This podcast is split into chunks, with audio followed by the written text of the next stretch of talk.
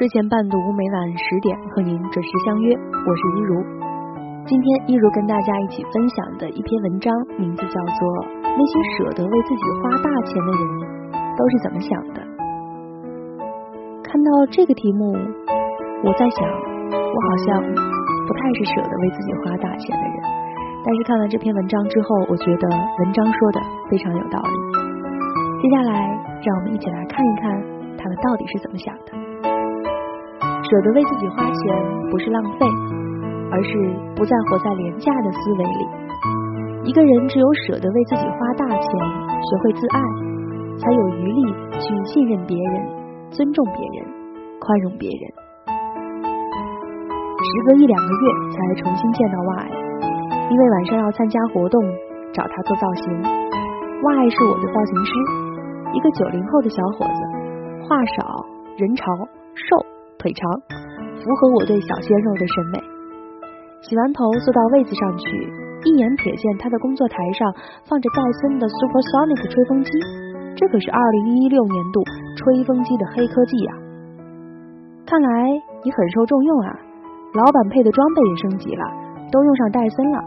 我揶揄他，他一边帮我擦头发，一边腼腆的笑着说：“自己买的，好用，对你们头发也好。”三千块的吹风机呀，自己买来给顾客吹头发。对，我不惊奇，他就是这样的人，乱花钱。外帮我做头发有两三年了，我是个话痨，于是不知不觉间超越了客户关系，成为了半熟的朋友，彼此也了解一些对方的小脾气。比如平时温和的外剪头发的时候，绝对不可以跟他聊天。因为他唯一一次吼我，是我在他剪头发的时候一直说冷笑话。他最后忍无可忍的放下剪刀，说：“你别说了行吗？耽误我思考。”你马后什么吼？搞得跟这个头不是我的一样，又没剪到你的手指头。当然，最后我还是闭嘴了。外和众多十几岁就出门打工的孩子一样，起点并不高。哥哥做发型师，把他带入行。从最基础的洗发小工开始，升级发型总监，他可是坐着火箭往上窜的。去年有几次约他剪头发都不在店里，一问才知道自费去上海跟日本造型师学化妆去了。一个当红发型师不在店里好好接单赚钱，跑去学什么化妆啊？因为造型是整体感，客户消费在升级，我要提前考虑到。还准备明年去学服装造型，学费谁出啊？我问了很实际的问题。老板给我出门学习的时间就很好了。他依旧是腼腆的笑。后来他的朋友圈出现新内容，客人做完发型之后，他都会拍造型定妆照发在朋友圈里。我夸他客人气质好，会化妆，个个都很美。很多人都是我画的呀，反正淡妆不复杂。我就在店里准备了一个化妆包，我下巴都快惊掉了。想了想，邪恶的问：“今年攒下工钱了吗？人间不拆嘛，钱够用就好。我天天上班，也没空花钱。我知道外赚的不算少。前几天看他秀的一张图，说自己二零一六年累计上班三千五百三十个小时，相当于一个普通白领工作的。”一点八年，太多年轻人把一年赚多少、攒多少当成一个明确的目标，上班弄成了坚持，日子变成了活命，拼死拼活一年下来，看着存折上的数字，心里想的却是要不要逃离北上广。而我认识的那些优秀的人，工作是享受，赚钱是结果。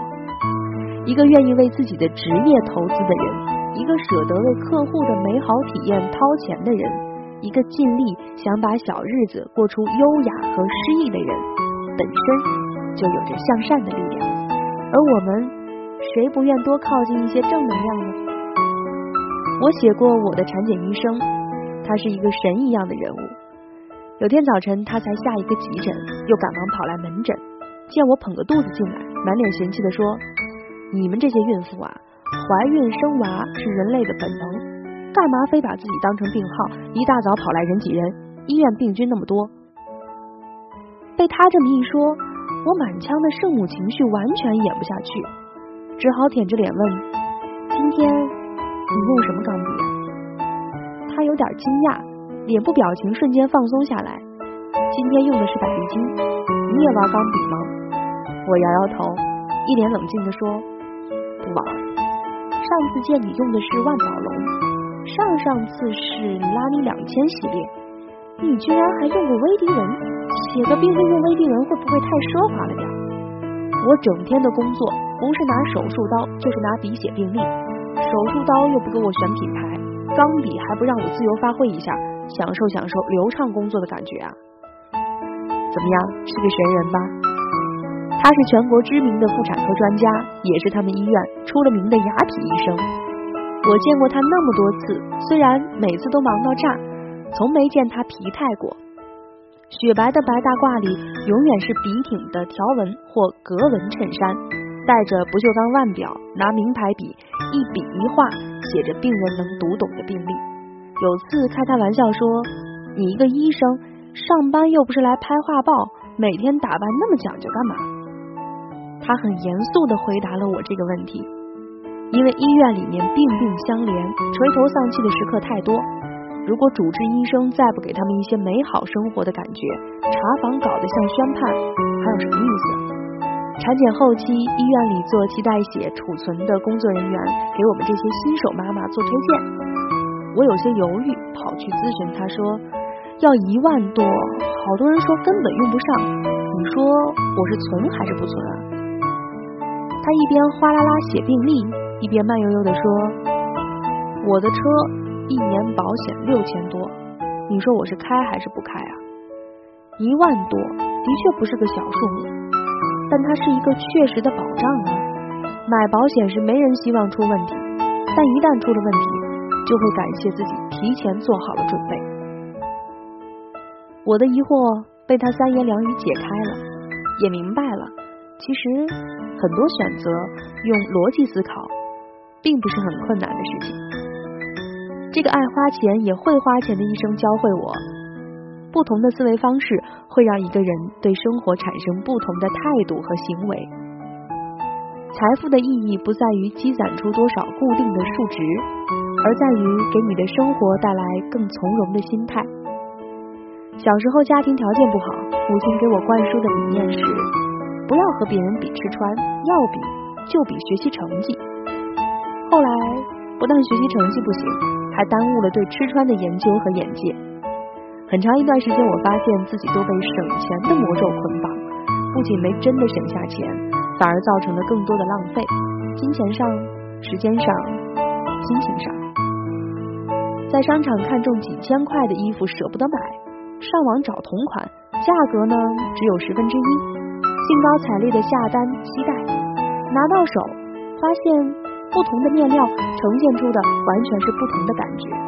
更糟糕的是尺码不对，我又不是模特，我如果有那么消瘦的身材，穿抹布也会很好看啊。碰到大牌高跟鞋打折，可惜没我的码，只有小半码的现货。唉，半码就半码，鞋子总会越穿越大嘛，挤一挤就好了，难得那么便宜。结果呢，没穿一上午，脚后跟被磨出血泡。明明出门去谈业务，坐在会议室里，整个灵魂都在龇牙咧嘴，会谈的状态也不好。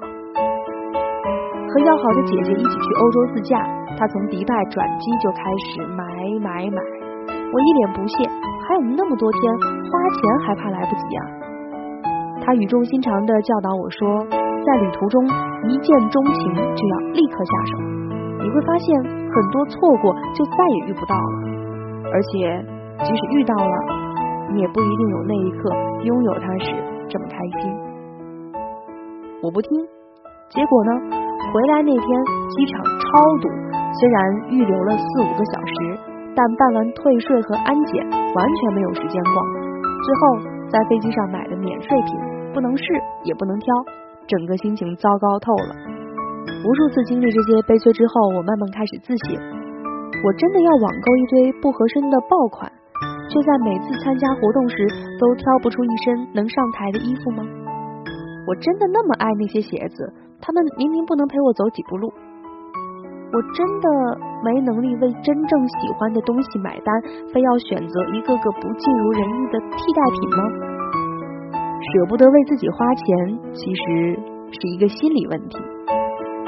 真正自我价值感高的人，相信自己有能力去获得真正想要的，即使明白自己也不完美，但他们也懂得爱惜自己，尊重自己，给自己尽力塑造出一个有弹性的、舒适的生存空间。而一个人只有舍得为自己花大钱，学会自爱，才有余力去信任别人、尊重别人、宽容别人，这就是安全感。舍得为自己花钱不是浪费，而是不再活在廉价的思维里。相信我，你值得拥有更好的东西。看完这篇文章，我发现其实这篇文章的作者跟我的做法有的时候还是很相似的。也希望大家能够通过这篇文章改变自己的思维方式。从现在开始，我跟大家一起改变。好啦，今天就是一如想要跟大家分享的。祝您。晚安。